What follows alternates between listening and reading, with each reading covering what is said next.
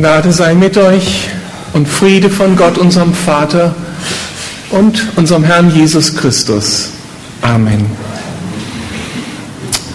Passend zum Abendmahl heute Vormittag geht meine letzte Predigt in der Reihe, Auslegungsreihe über den ersten Korintherbrief, über dieses Thema Abendmahl in 1. Korinther 11.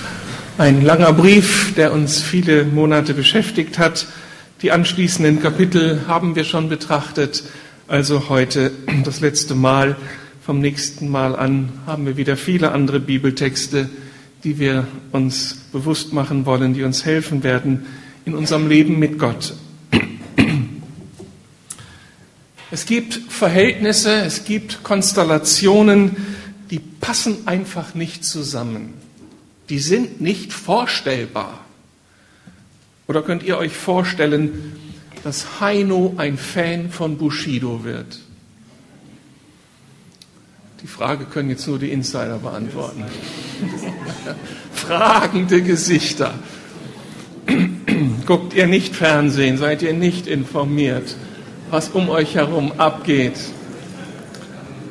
Und könnt ihr euch folgende Konstellation vorstellen? Dass Justin Timberlake in die O2 World kommt und kein Teenie-Mädchen geht hin. Ich sehe nur ein Grinsen auf der rechten Seite und fragende Gesichter auf der linken Seite. Wer sind denn diese Herren und Damen? Müsst ihr also nachfragen. Aber könnt ihr euch vorstellen, dass Politiker keine neuen Schulden machen? Ist auch undenkbar. Und da sehe ich schon ein bisschen mehr nicken. Also das äh, können viele nachvollziehen. Das alles geht gar nicht so, wie man gestrickt ist und wie man sich die Dinge vorstellt. Und es geht auch nicht, dass Christen keine Mitarbeiter in der Gemeinde sind. Das war das Thema am vergangenen Sonntag.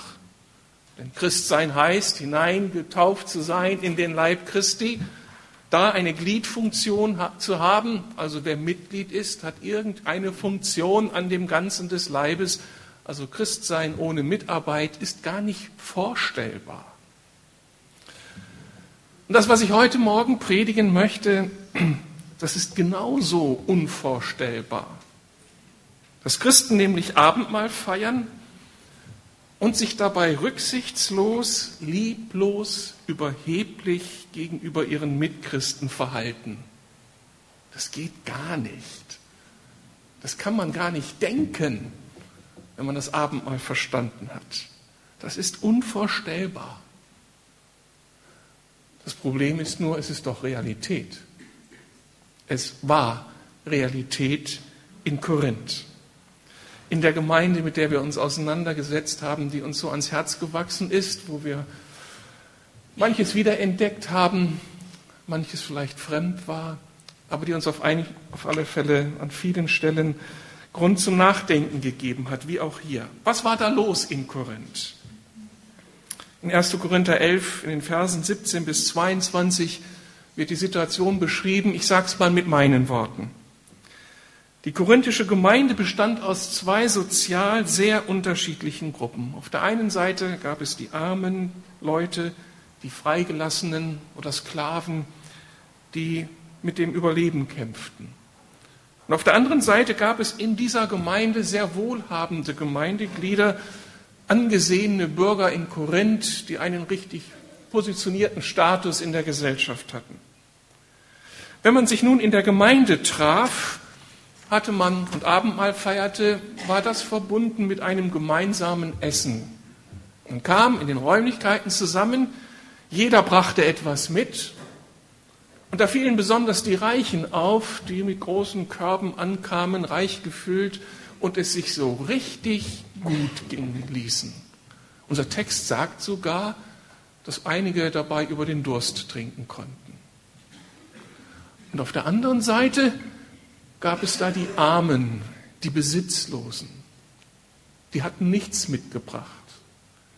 Die waren morgens hungrig aufgestanden, die waren hungrig in den Gottesdienst gekommen, die waren am Ende des Gottesdienstes immer noch hungrig und die gingen abend, abends hungrig ins Bett. Und das in der Gemeinde. Und das verbunden mit dem Abendmahl. Dieses schier unglaubliche Verhalten war für einen in Korinth aufgewachsenen Bürger aber keine ungewöhnliche Erfahrung.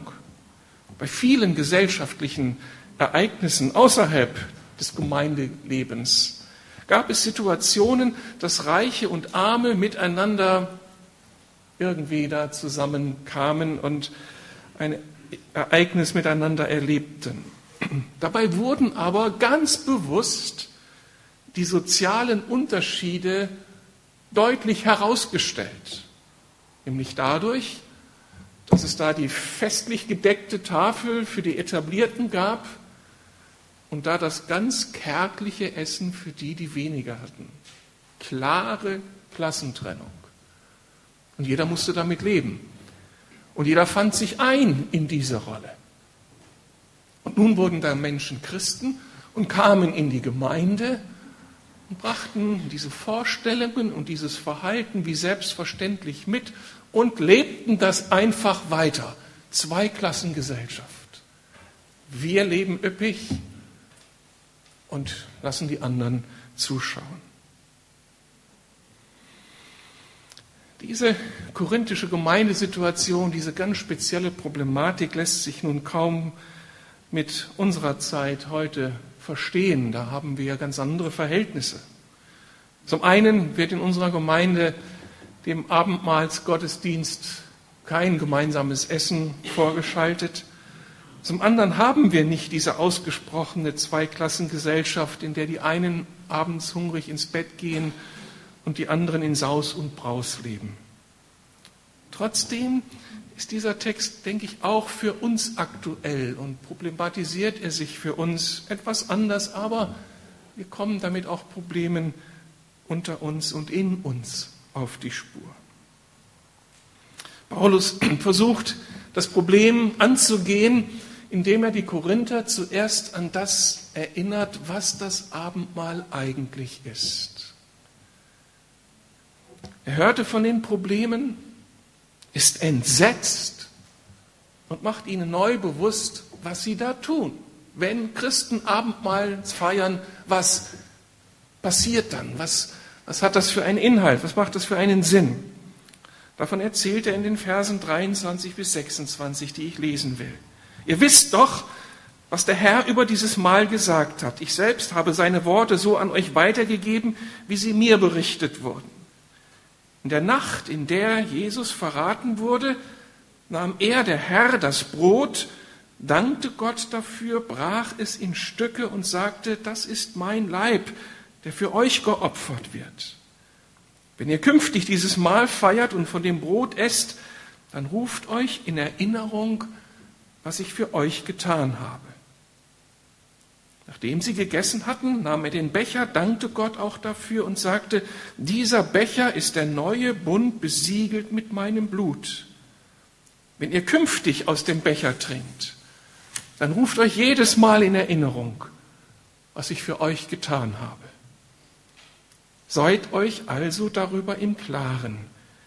Jedes Mal, wenn ihr von dem Brot esst und aus dem Becher trinkt, verkündigt ihr den Tod des Herrn, bis der Herr wiederkommt. Soweit so dieses theologische Beschreiben des Paulus, was das Abendmahl ausmacht. Ich will das zusammenfassen. Was sagt er hier aus? Und das Abendmahl ist zuerst von Jesus selbst eingesetzt worden. Das können wir in den Evangelien nachlesen, die uns die Geschichte Jesu so ganz plastisch vor Augen malen. Hier findet sich diese sehr bewegende Szene, dass kurz bevor Jesus gefangen genommen wird und seine Leidenszeit beginnt, er weiß, dass es kommen wird, seine Jünger zusammenholt, die Menschen, die mit ihm drei Jahre lang unterwegs waren, die er sehr geprägt hatte, die seine Freunde geworden waren. Und er will mit ihnen zusammen das Abendmahl feiern. Und dann sagt er diesen Satz, der mir jedes Mal an die Nieren geht. Mich hat herzlich verlangt danach, mit euch das Abendmahl zu feiern. Da ist Jesus, der Sohn Gottes, der sich so mit den Menschen verbindet, sich so auf sie einlässt, ihnen Freund wird. In dieser Leidenssituation, er weiß, da kommen jetzt ganz schwere Stunden auf ihn zu. Leute, ich brauche euch. Ich genieße die Gemeinschaft mit euch. Das ist für mich ganz kostbar, mit euch dieses letzte Mal zu feiern. Das ist mir so viel Trost. Das bedeutet mir so viel. Das gibt mir Stärkung.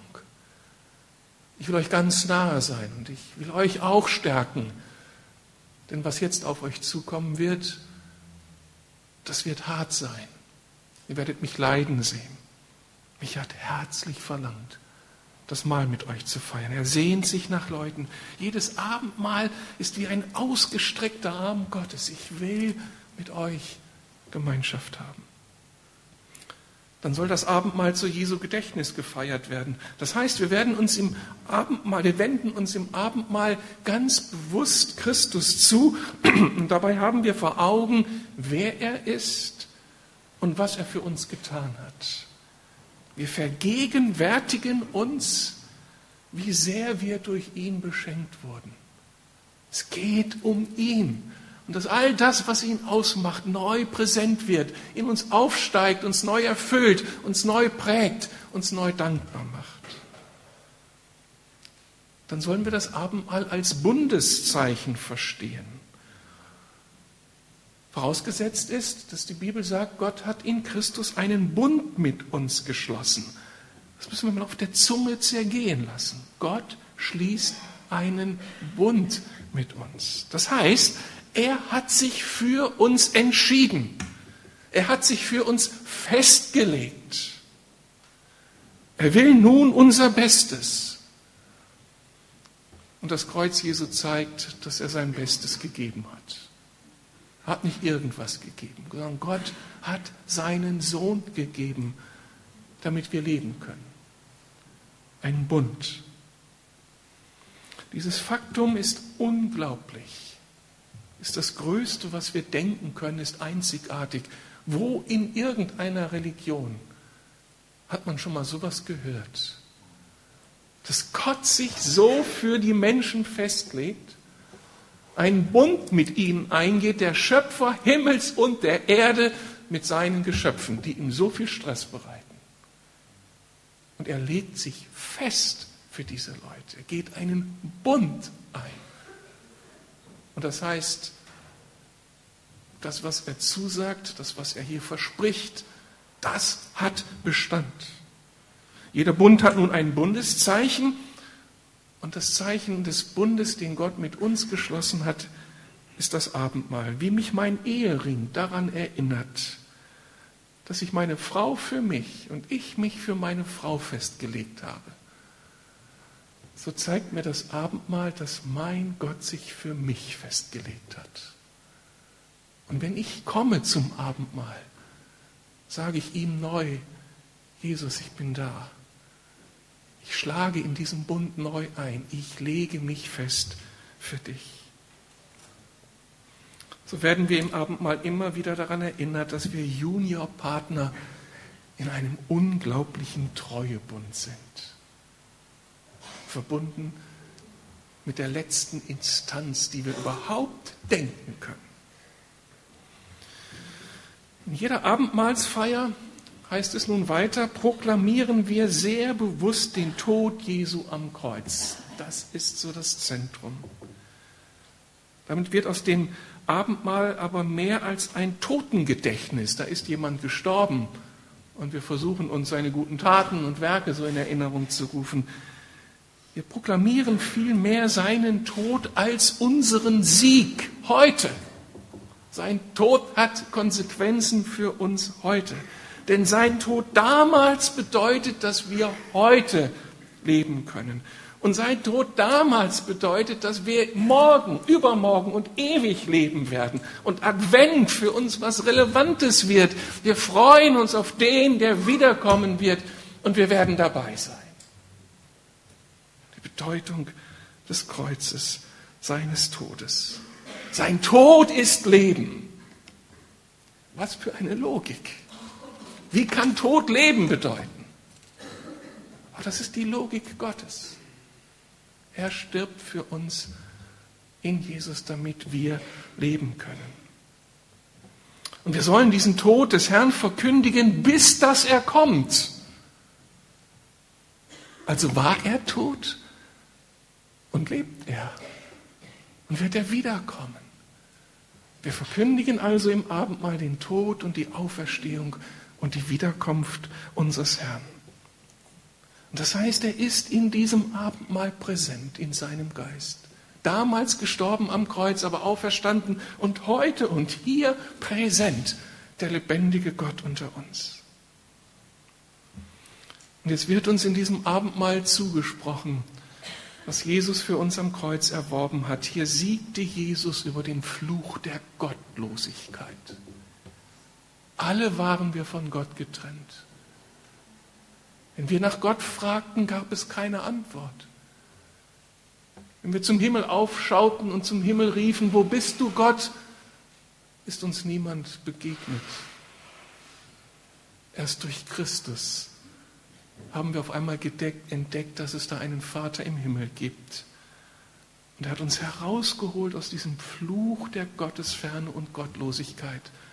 Auf einmal ist Gott uns so nahe gekommen. Er hat am Kreuz den Sieg über die Abhängigkeiten von den falschen Göttern in unserem Leben erworben, das sichergestellt, dass wir jetzt frei sind zu einem neuen Leben, zu einer neuen Zukunft. Und er hat die Unausweichlichkeit des Todes besiegt, denn er lebt und will uns an seinem Leben Anteil geben. Wer das verstanden hat, wird nachvollziehen, dass für Christus den Herrn das Abendmahl das herausragende Ereignis beim Zusammenkommen seiner Gemeinde ist. Im Abendmahl versammelt er seine Familie, die Familie, für die er sein Leben gegeben hat, für die er sich festgelegt hat. Und er sehnt sich danach, dass seine Familie ihn feiert und mit ihm feiert. Dabei sind vor ihm alle gleich. Ob wir dann reich sind oder arm sind, ob wir Mann oder Frau sind, ob wir jung oder alt sind, ob wir weiß oder schwarz sind, er ist für sie alle gestorben. Er kennt überhaupt keinen Unterschied, wenn er uns sieht. Alles nur seine erlösten Kinder. Und dann müssten wir auch verstehen, dass alle Abendmahlsteilnehmer das Abendmahl als ein unglaubliches Geschenk erleben, als ein unglaubliches Privileg. Wie schon angedeutet, wir waren einmal getrennt von ihm. Wir alle standen mit leeren Händen vor ihm. All unser Besitz, all unser Status hat uns nicht geholfen, Gott irgendwie zu beeindrucken. Das war alles nichts. Der Reiche wie der Arme stand mit leeren Händen vor Gott und ist von ihm angenommen worden. Und das macht uns jetzt so dankbar. Gott, danke, dass ich Teil deines Bundes bin.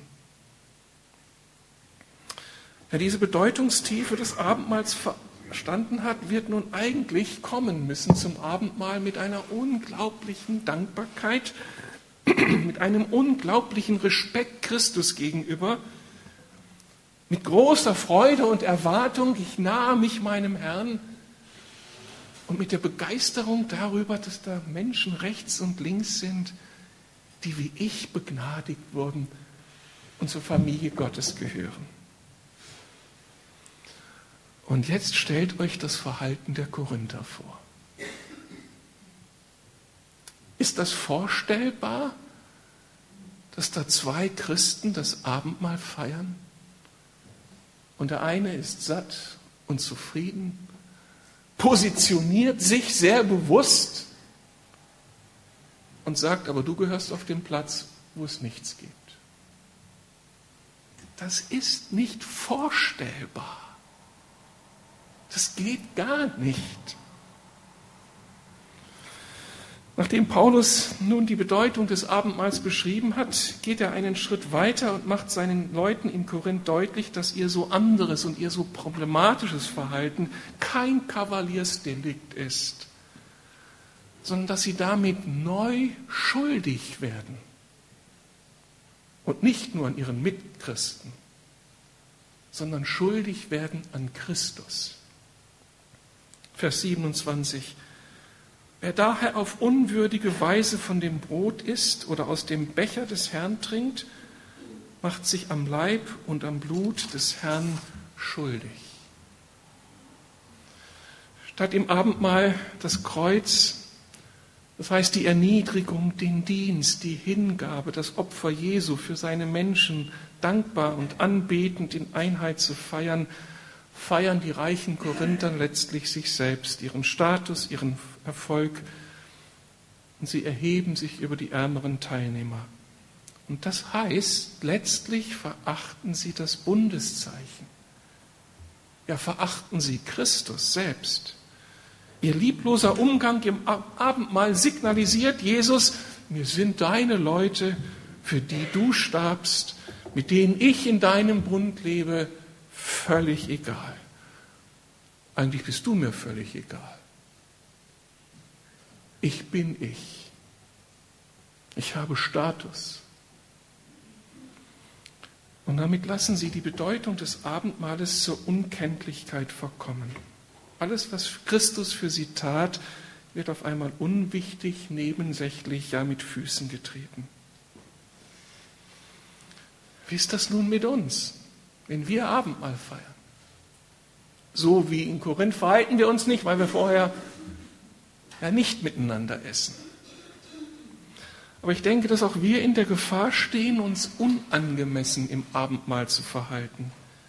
Vielleicht nicht unbedingt nur durch ein aktives, problematisches Verhalten unseren Mitchristen gegenüber, unmittelbar im Gottesdienst, aber wir können vorher aneinander versagt haben, durch Lieblosigkeit, durch Ungerechtigkeit und irgendwie tief in unserem Herzen den anderen degradiert und an andere Stelle platziert haben und uns innerlich positionieren und überheben über den anderen und von oben auf ihn herabschauen und ihn irgendwohin wünschen und ihn hier aus dem Wege gehen.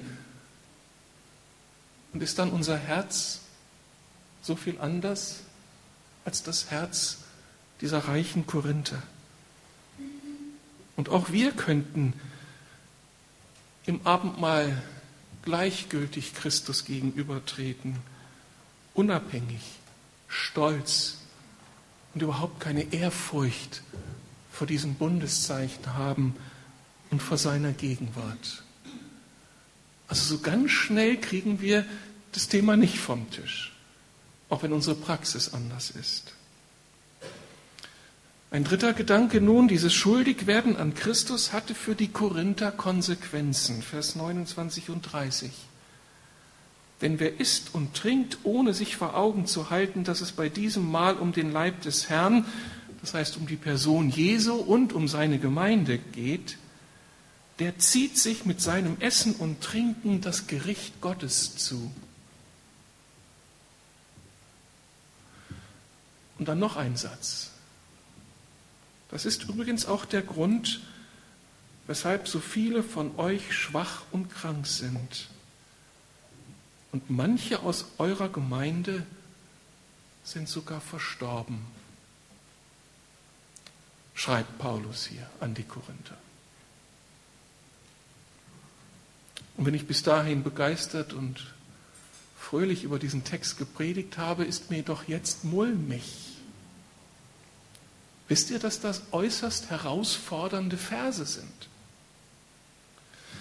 Wenn die Korinther im Abendmahl ihre eigenen Bedürfnisse befriedigen, dann ignorieren sie die Tatsache, dass es hier um Christus selbst geht und seine geliebten Menschen. Und das ruft offensichtlich Gott selbst auf den Plan. Das lässt Gott irgendwie in seiner Heiligkeit aufstehen, denn er eifert immer um die Ehre Jesu. Und er eifert immer um die Einheit und Versöhnung in seiner Gemeinde. Und er eifert immer um Respekt und Liebe und Barmherzigkeit für seine Menschen. Und wenn Gott etwas nicht abkann, ist, dass wir arme und schwache und ausgegrenzte ausgrenzen und nach oben was drauf tun.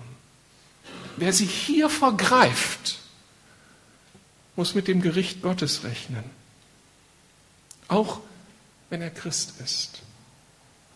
Er muss damit rechnen, dass er die so Versagenden zurechtweist.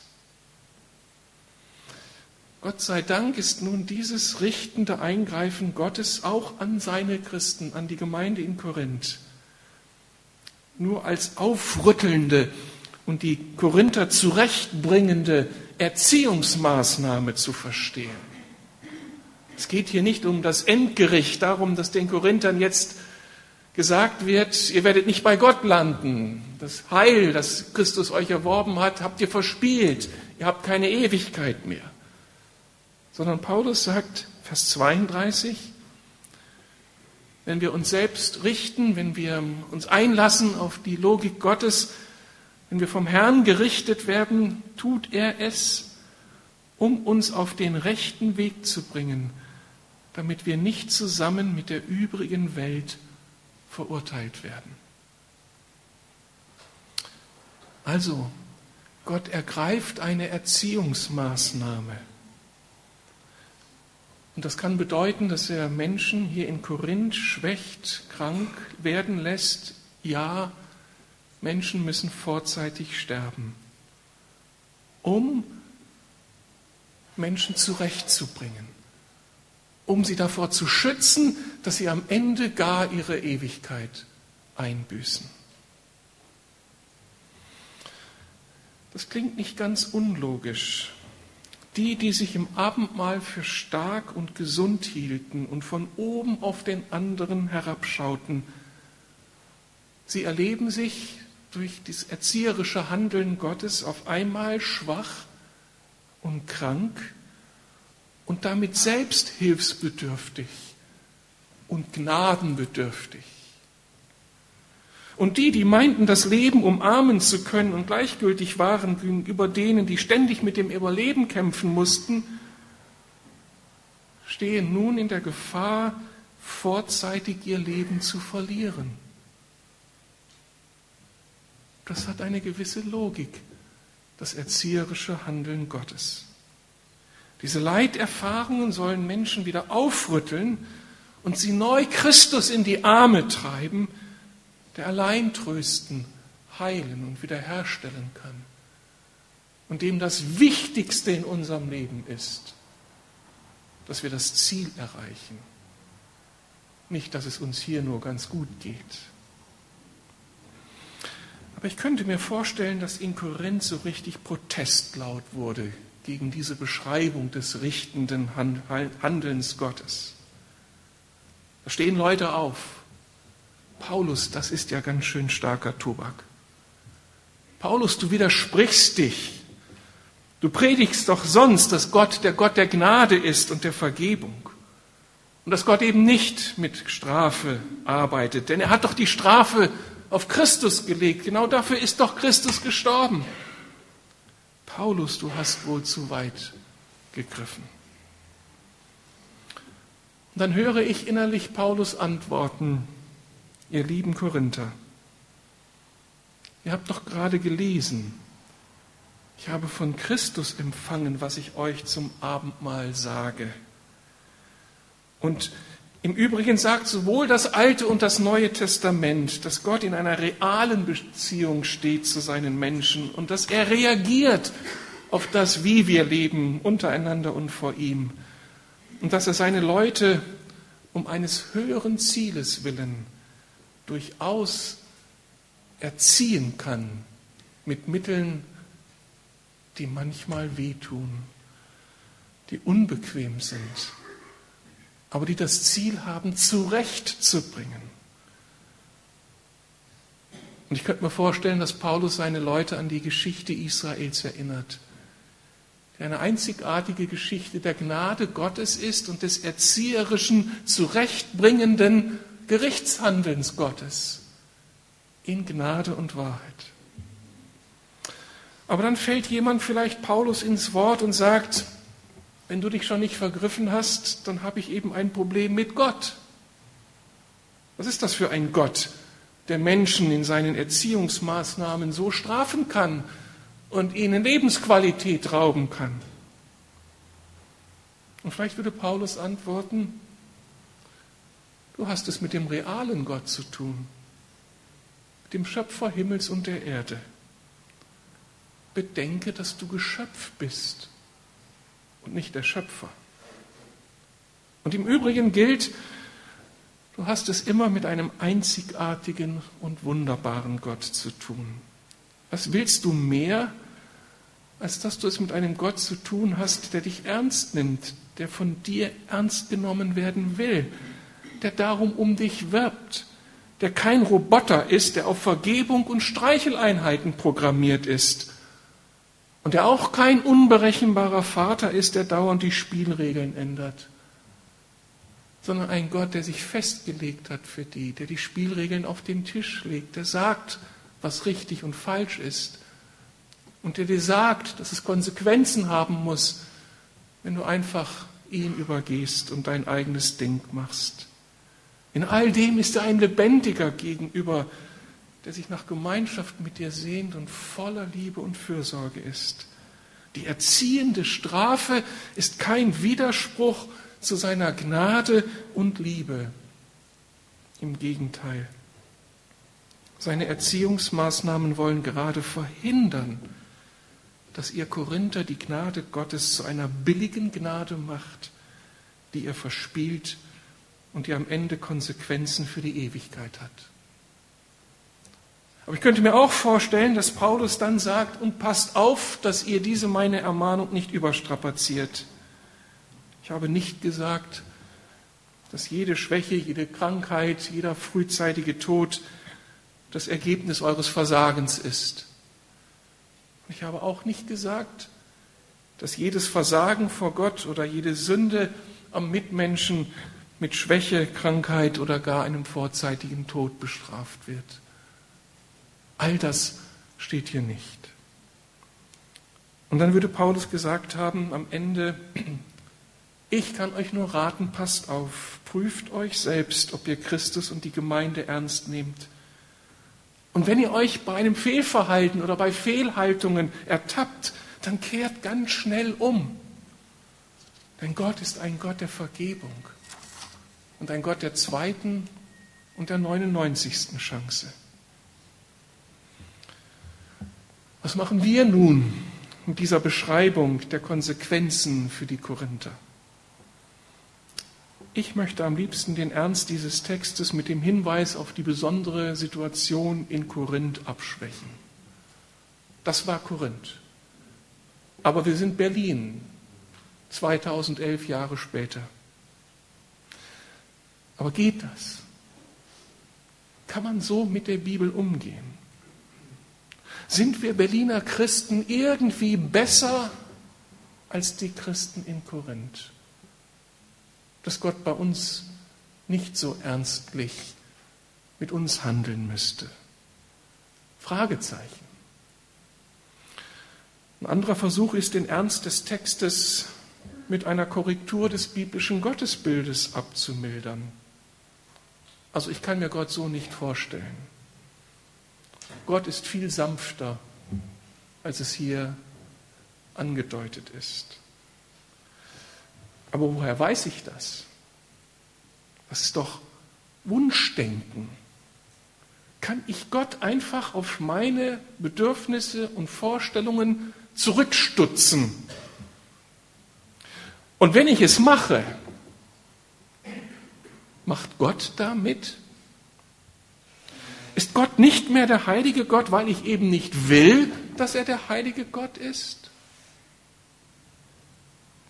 Wie ist das mit unserer Logik?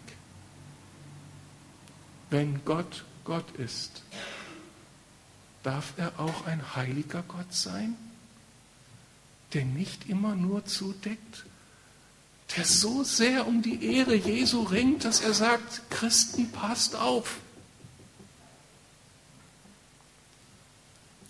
Ich ziehe mich für mich den Schluss, dass ich Gottes Wort, die Bibel, ernst nehmen möchte auch wenn das manchmal ans Eingemachte geht. Und darum möchte ich mich heute lieber dem Rat des Paulus stellen. Darum prüft euch selbst. Vers 28. Deshalb soll sich jeder prüfen und erst dann soll er von dem Brot essen und aus dem Becher trinken. Was heißt hier, sich selbst zu prüfen? Denke, es heißt, sich ehrlich zwei Fragen zu stellen. Was lebt in mir im Blick auf den mich einladenden Herrn Jesus Christus? Geht es mir, wenn wir gleich zum Abendmahl gehen, wirklich um ihn? Habe ich verstanden, was er da am Kreuz für mich getan hat? Gehe ich darum aus Dankbarkeit, mit Ehrfurcht, mit Respekt? Gehe ich, um seinen Bund mit mir zu bestätigen? Gehe ich zuversichtlich, glaubens- und erwartungsvoll? Will ich, dass er mein Herr ist? Wenn ich das alles nicht will, dann würde ich lieber das Abendmahl nicht nehmen und mich ehrlich vor Gott positionieren. Die zweite Frage, was lebt in mir im Blick auf meine Schwestern und Brüder? Jesus ist aus dem Himmel zu uns, zu mir herabgestiegen und hat sich am Kreuz mit uns, mit mir identifiziert.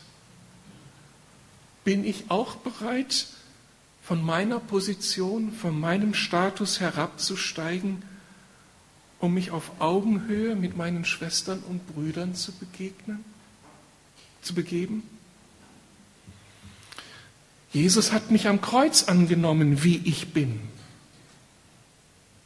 Nehme ich meinen Bruder und meine Schwester auch an, wie sie sind? Oder müssen sie sich erst verändern, bevor ich mich auf sie einlasse?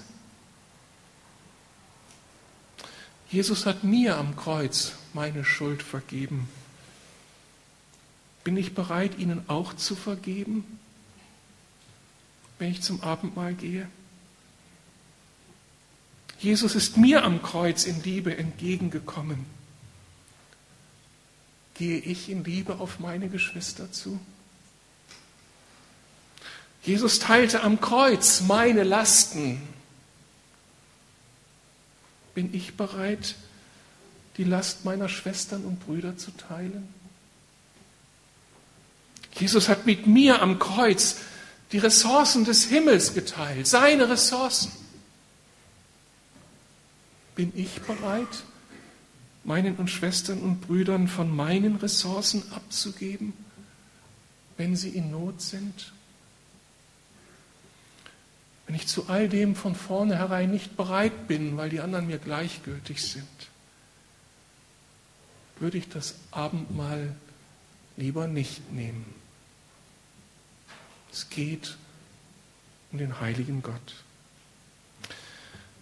Als ich diese Predigt vorbereitete, wurde mir selbst der Ernst des Abendmahls sehr, sehr bewusst. Und mir wurde bewusst, dass ich zu allem fähig bin. Das kann mir auch passieren. Dass ich mich streite, dass ich überhebe, mich überhebe und dass mir das alles gar nichts ausmacht und ich mein Ding mache und zum Abendmahl komme. Dass ich so mit mir selbst beschäftigt bin, dass mir Jesus völlig egal ist und ich komme und ich mache hier mein Ding. Das ist mein Herz. Dazu bin ich fähig. Ich bin nicht ein bisschen besser als die Korinther. Auch wenn ich es vielleicht nicht gemacht habe wie sie. Aber in meinem Herzen bin ich nicht ein bisschen besser. Was heißt das? Ich bin ganz auf Christus angewiesen. Ich habe nichts anderes als ihn. Wenn er nicht kommt und mich in meinem Herzen beeindruckt und verändert, wer bin ich dann? Dann habe auch ich nur Gericht verdient. Aber jetzt ist er da und er lädt mich ein, wie ich bin und sagt, ich darf kommen. Und er nimmt mich in seinen Bund hinein. Ich bin so beschenkt und so gedemütigt und so dankbar. Und so dankbar für diese ernsten Worte.